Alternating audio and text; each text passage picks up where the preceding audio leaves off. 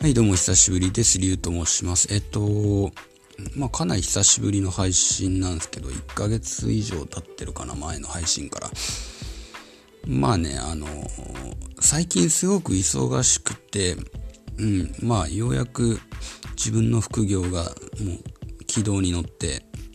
うん、うまいことこう波乗りができてるなっていう感じで、えーここ半年は、えー、大体副業だけで、えっと、月に30万から50万の間ぐらいをずっとコンスタントに稼ぐことが、えーできているという状況です。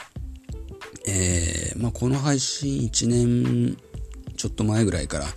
始めたんですけど、その時は全然稼げてなくて、まあ、ブログ始めたのもそのぐらいの時期なんですけど、えー、まあ、そこから、まあ、1年経たないぐらいかな。1年。まあ、最初の、だから、半年とか数ヶ月は、ほとんど無収入で、えー毎日ですね、えーまあ、まあ、こうやって音声配信してたり、ブログを更新してたりっていうのをやってたんですけど、特にね、まあ、この あの配信に関してはもう全く収益は発生してないんですけど、えーブログの方で、えーうまいことその収益が出てきたという形ですね。まあ毎日じゃないですけど、ブログも、まあ、週、まあ、1、2回ぐらいの更新はしてたんですよ。で、まあ、いろんなことを試しながら、えー検証しながらやってて、まあ、自分の、あのーまあ、どういったものが当たるかどうかもわかんないからですね、ブログってのは。だから、まあ、何でもかんでも上げてたんですよ。雑記ブログとしてね。で、それで、えー、まあ、一部の記事が当たって、で、それでまあ、要は自分に仕事の発注がすごい来るようになったんですよね。で、そっから、まあ、クライアントに対して、えー、まあ、まあ、クラウドソーシングっていうのかな。まあ、とりあえず何か発注があったら自分がその依頼に対して答えるっていう形で、えーお金がすごい、あの、入ってくるようになったという形ですね。ただ、えー前の放送、まあ、いつの話かわかんないけど、まあ、かなり前の放送で、その、あの、ストック型収入とフロー型収入の話をしたと思うんですけど、今やってるのは完全に僕は、えーフロー型の、えー収入ということになりますね。要は自分が動いてないと稼,、えー稼ぐために動いてないと稼げないっていう状況。ただバイトとは違う、バイトに近いんだけど、普通のね、居酒屋でバイトするとか、えーコンビニでバイトするとかっていうのは、えーフロー型の収入ですよね。要は、そこに何時間か自分は働かないと稼げないわけじゃないですか。それに比べてブログとか YouTube を、えー配信するのって一旦ブログだったら記事作っちゃえばそれで安定的に Google アドでアドセンスとかアフィリエイト収入が入ってくるわけで自分は寝てても勝手に入ってくる仕組みが広告収入なわけじゃないですか。YouTube にしてもね。だからえー最初そういったものを目指してたんですよ僕は。そういった収益化っていうのが楽ですごくいいよねっていうのがあって目指してたんですけどまあやっぱねあのー素人がねあのーアフィリエイトとか、えー Google AdSense で稼ぐってのはねまず難しいっていうのがね分かりました。でだってアドセンス収入なんて俺年間8000円ぐらいしか入んないからね。だからもう本当に Google AdSense ってのは本当に難しいなと、えーいうふうに感じて、まあアフィリエイターね、もうもうちょっと稼げてるはいたんですけど、それでもね、全然ですよね。うん、ダメだなっていうのがあって、結局向き、向き不向きとかもあるし、えー結局まあなんだろうな、ある程度その有名な要素、有名であったりとかね、えーする人なら簡単にそういうのであの稼げるんだけど、えーそういった、え例えば YouTube で顔出し配信できるような、そういう人だったら、それでまあ人気もあればいいんだけど、そうじゃない人の場合、僕とかだったら顔出しを絶対したくない人間なんで、えー自分とはね、全く違う、えアイコンとかを使ってネット上には登場するような人間なんですけどそういった人間まあそれが普通なんですよ。多分世の中の、9割の人が僕僕派だと思うんですよね。顔出しとかしたくないじゃないですか。誰が見てるか分かんないような媒体に、えー、だからそうやって顔出しないで稼ぐって時なった時にえー、YouTube とかブログってので、要はインフルエンサービジネス的なことを展開するのはかなり難しいと。だったら、じゃあどうするのかって言ったら、まあそういった、えー、クラウドソーシングとかのサイトに登録してですね、えー、例えばクラウドワークスでもいいんだろうし、ここならでもいいんだろうし、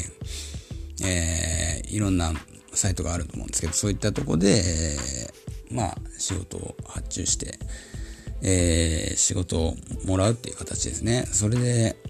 例えば動画、今だったら動画編集も、動画編集もね、やる人が多くなって、かなり難しいとは聞きますね。で、まあいろんな自分のスキルを販売するっていう形。これがおそらく一番、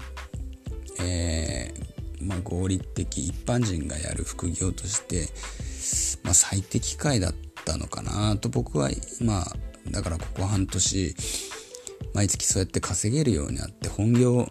よりぶっちゃけ稼げるんですよね。本業の月収より稼げたりしてるわけで、そこで初めて、えー、気づいたわけですよ。そういったやり方を、まあ最初からそれでやっとけばよかったのかなというふうにも思ったし、うん、ただでも、あのー、時代っていうのにも、えー、すごく、えーいい追い風が来てるなっていうのがあっておそらく僕のやってることはコロナウイルスによって自粛生活になっているからこそ、えー、稼げる、えー、稼ぎ方でもあるんですよね。うん、なんで正直要は波乗りがうまく今乗れてる状況で当然この波も絶対あのー、上がったり下がったりを繰り返すしもう全くダメになったらダメになると思うんですね。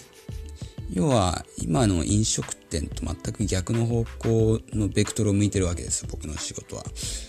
えー、僕の副業はですね。コロナになったらすごく調子よく稼げるんだけど収まると多分あんまり稼げなくなる仕事なんですね。